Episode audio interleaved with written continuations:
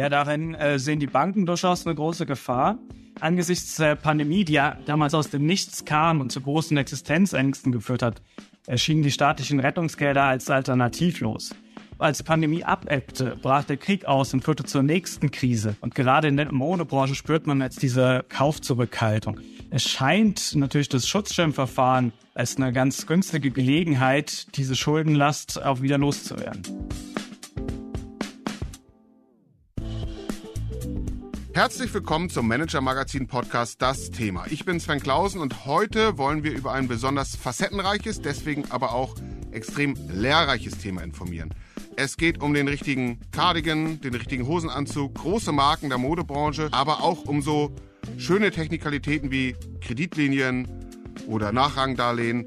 Und am Ende um die Frage, rollt gerade eine Insolvenzwelle durch die deutsche Modebranche? Unser Thema heute lautet also die merkwürdige Insolvenz von Peek und Kloppenburg und warum sie für den Steuerzahler sehr teuer werden könnte.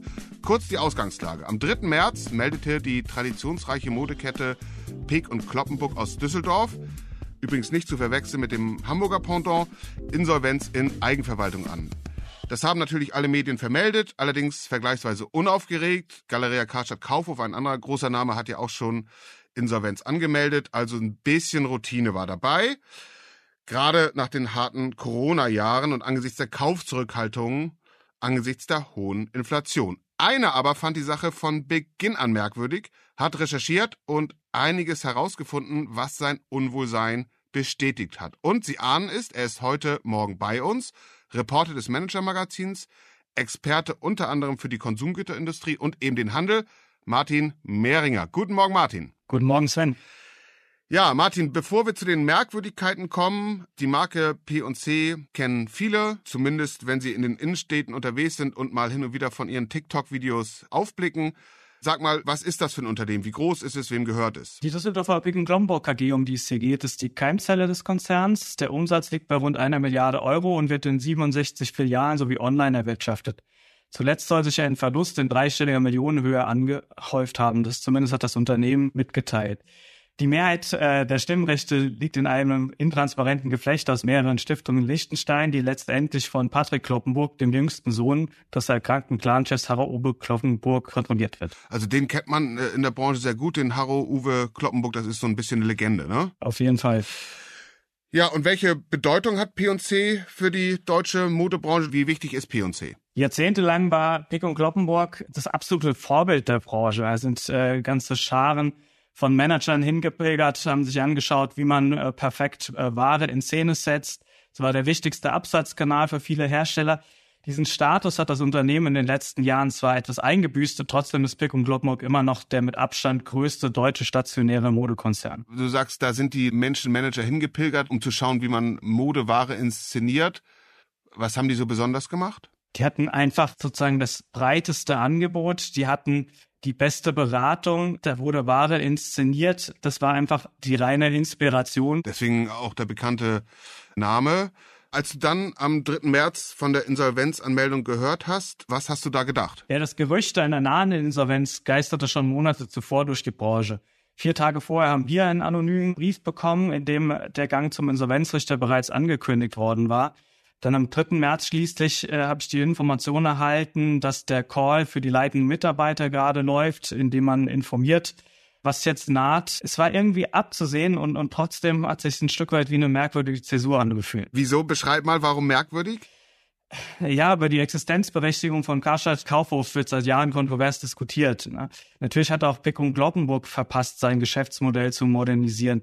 Trotzdem verfügt der Konzern einfach über sehr viel Substanz. Es gibt ein großes Immobilienportfolio und eine sehr profitable Tochtergesellschaft in äh, Wien, die das Osteuropa-Geschäft führt. Ne? Die Familie ist wohlhabend, und was auch merkwürdig war, zu Ende 2021 hat Kloppenburg schon angefangen, in der Schweiz eine Holding aufzubauen. Dazu kamen ein paar fragwürdige Managementbesetzungen. Also irgendwie hat sich das nicht ganz normal angefühlt. Ja, du hast ja einiges in Erfahrung, arbeitest ja in der Branche schon lange, also dein Bauchgefühl hat dir gesagt, flankiert von den Fakten, die du gerade genannt hast, wohlhabende Familie, merkwürdige Umstrukturierung, da stimmt was nicht. Du hast also angefangen, mal genauer nachzuschauen und zu recherchieren. Wir hatten Anfang 2022 schon darüber berichtet, dass Kloppenburg das Unternehmen häppchenweise in die Schweiz verlagert. Damals wirkt es eigentlich so, als äh, würde man das Holding-Konstrukt, was vorher in den Niederlanden bestand, schlicht äh, nach Zug verlagern. Das könnte einfach möglicherweise steuerlich nochmal attraktiver gewesen sein. Dann stellte sich jetzt auch zunehmend heraus, dass damit noch eine etwas weitergehende Idee verbunden war, offenbar. Zug ist dieser Ort in der Nähe von Zürich der besonders attraktive aus Sicht der Unternehmen Steuer. Ähm, und wenn du sagst, es stellte sich heraus, dass damit offensichtlich noch eine weitergehende Idee verbunden war, was, was meinst du damit? Die Holding, die in der Schweiz aufgebaut worden ist, die JC Switzerland, hält inzwischen nicht nur die insolvente Picum Kloppenburg KG in Düsseldorf, sondern hat dieser Gesellschaft zuvor auch das Online-Geschäft, die Kundendaten und die Markenrechte abgekauft, teilweise zu Schnäppchenpreisen. Also häppchenweise hat da einfach eine Verlagerung der wichtigen Assets stattgefunden aus der heute insolventen Tochtergesellschaft in Deutschland hinein in die Holding. Und das ist bis kurz vor Weihnachten vergangenen Jahres noch passiert. Übrig geblieben war somit eine leere Hülle, in der die Verbindlichkeiten lagen und in der sich die Verluste angehäuft haben. Und äh, ja, was in der Branche auch noch für ja, gewisse Aufregung gesorgt hat, genug Geld ist Patrick Kloppenburg offenbar noch übrig geblieben, um sich im Januar für 12 Millionen Euro eine 50 Meter lange Segelyacht zu kaufen. Dagegen ist ja eigentlich nichts einzuwenden, aber besonders feinfühlig erscheint so eine nautische Shopping-Tour kurz vor einer Pleite des eigenen Unternehmens ja eigentlich auch nicht. Und das hast du eben herausgefunden, weil du dann, nachdem die Insolvenzanmeldung kam, mal geschaut hast, was eigentlich so passiert ist in den vergangenen Wochen und Monaten, ne? Ja, vieles kann man im Register nachvollziehen. Anderes haben Gesprächspartner an Informationen geteilt. Ähm ja, so wie wir halt arbeiten, wollen wir gar nicht weiter äh, drüber reden. Unsere Gesprächspartner können sich ja darauf verlassen, dass sie bei uns höchst vertraulich behandelt werden. Ich weiß persönlich in aller Regel gar nicht, mit wem du sprichst, damit das alles schön vertraulich bleibt.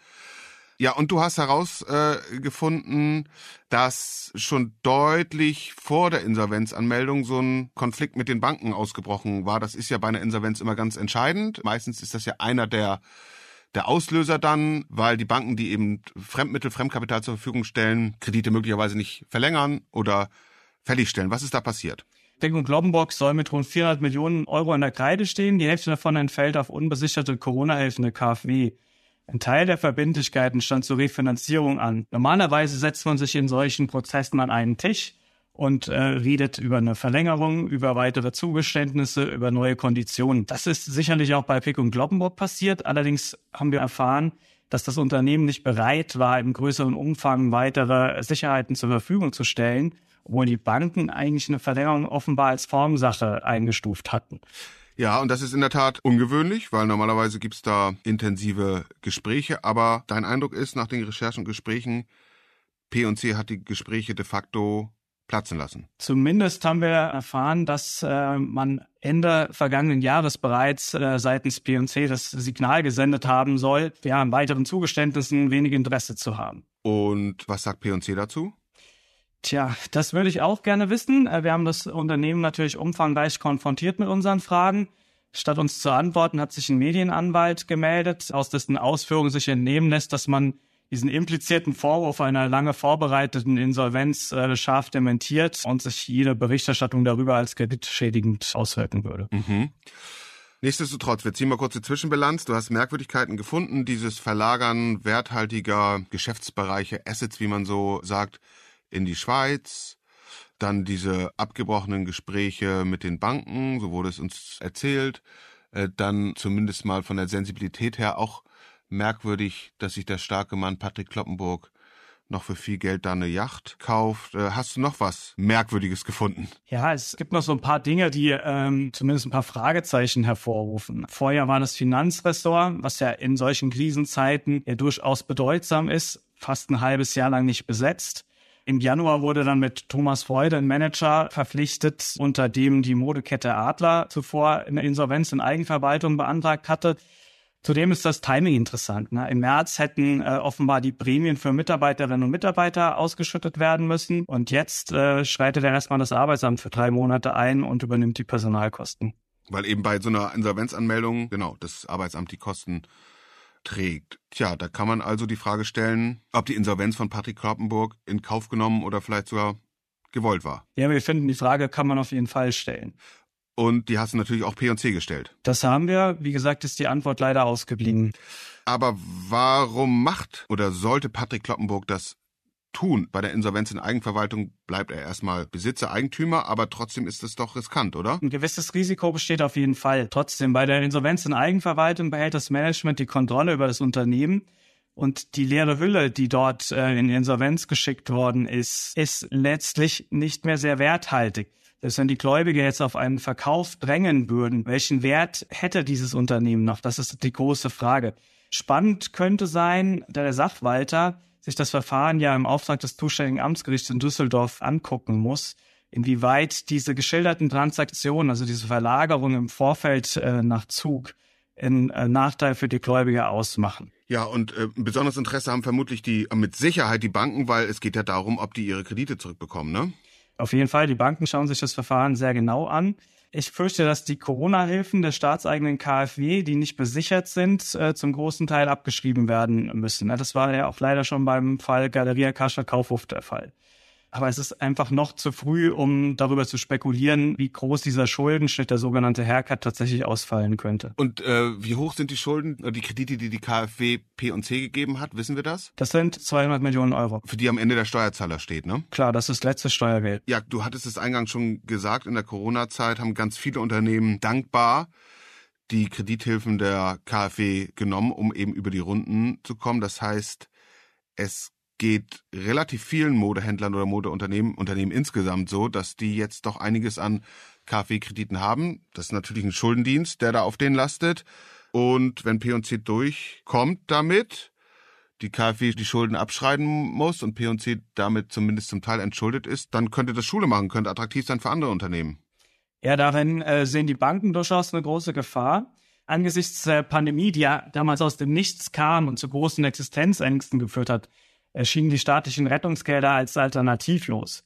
Als die Pandemie abebbte, brach der Krieg aus und führte zur nächsten Krise. Und gerade in der Modebranche spürt man jetzt diese Kaufzurückhaltung. Es scheint natürlich das Schutzschirmverfahren als eine ganz günstige Gelegenheit, diese Schuldenlast auch wieder loszuwerden. Und dann nochmal zu Lasten der Steuerzahler, ne? Das äh, ist leider so. Und wenn man es weitertreiben könnte, muss man sagen, zu Lasten der Steuerzahler. Und du sagtest es ja gerade eben, wir haben es vornehm ausgedrückt, dann kann man natürlich auch nochmal die Frage stellen, ob das der richtige Zeitpunkt ist, sich eine Yacht zu kaufen. Ich finde es zumindest ein Zeichen einer gewissen Unsensibilität. Mhm. Das, was du schilderst, diese Mechanik oder Systematik, dass andere Unternehmen, die auch eine solche Schuldenlast jetzt mit sich tragen aus der Pandemiezeit, jetzt Kaufzurückhaltung, äh, der Trend, dass man vielleicht diese Insolvenz in Eigenverwaltung anmeldet, um eben von der Schuldenlast runterzukommen. Sieht man das bereits? Direkt nach Pick und Kloppenburg haben Gary Weber und Ahlers Insolvenz angemeldet. Es kommen jetzt zwei Faktoren zusammen. Zum einen, je mehr Unternehmen den Gang zum Insolvenzrichter bestreiten, umso geringer ist der Gesichtsverlust. Und zum anderen wirkt sich auch hier die Insolvenz von Pick und Kloppenburg möglicherweise negativ aus weil die ausfallen als Abnehmer ne, von Produkten. Ja, Pico und Glockenburg soll seine Lieferanten in vier Gruppen unterteilt haben. Äh, bei den Lieferanten A und B bestellt man offenbar im großen Umfang weiterhin. Bei den Lieferanten C und D hat man äh, die Liefermengen stark gekürzt. Und das sind ja gerade Unternehmen, denen es ohnehin nicht so gut geht. Ne? Wenn äh, die jetzt weniger Ware liefern können, ist ein Problem. Und zum anderen werden die Banken und die Kreditversicherer immer vorsichtiger. Ja, weil die sich jetzt natürlich die Frage stellen, soll ich da weiter finanzieren, wenn die Gesamtlage so wackelig ist und ich möglicherweise dann bei meinen Kreditnehmern auch in so eine Insolvenz in Eigenverwaltung schlittere, oder? Ja klar, wenn so eine ganze Branche in Verruf kommt, äh, dann wird's halt auch für die Unternehmen schwieriger, die vorher vergleichsweise gut gewirtschaftet haben, aber die äh, jetzt auch nicht bombig dastehen. Mhm.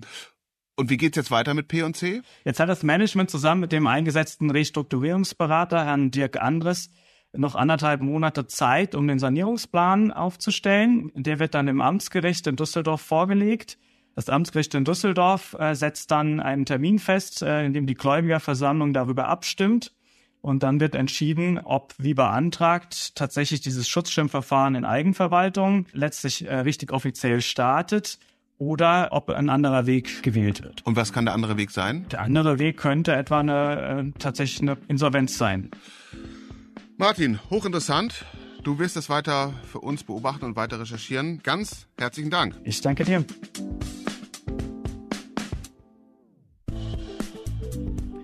Das war der Manager Magazin Podcast, das Thema. Wenn Sie mehr wissen wollen über die Hintergründe in der deutschen Modebranche, die wirtschaftliche Situation dort und wie man versucht, aus der Malaise herauszukommen, dann empfehle ich Ihnen nicht nur einen Blick in unsere Show Notes, wo wir viele Beiträge von Martin Mehringer verlinkt haben und Sie sich tiefer an das Thema eingraben können. Am besten, es wird Sie nicht wundern, wäre natürlich ein Abo des Manager Magazins. Schauen Sie gerne in unserer App nach, dort finden Sie alles, Digital-Abos, Print-Abos, was immer Sie mögen. Martin Mehringer, Sven Bergmann, Mareike Larissa Heinz und Luca Ziemek, die diese Folge für Sie produziert haben. Die bedanken sich alle ganz herzlich bei Ihnen, ebenso wie ich, für Ihre Aufmerksamkeit, auch für Ihre E-Mails, die Sie uns immer wieder schicken. Ich möchte Sie einladen, die weiter an mich zu schicken, am besten unter chefredaktion at manager-magazin.de. Ja, und dann freue ich mich, Sie am kommenden Freitag hier wieder bei uns begrüßen zu dürfen. Bleiben Sie gesund, bleiben Sie optimistisch und machen Sie etwas aus Ihrer Zeit.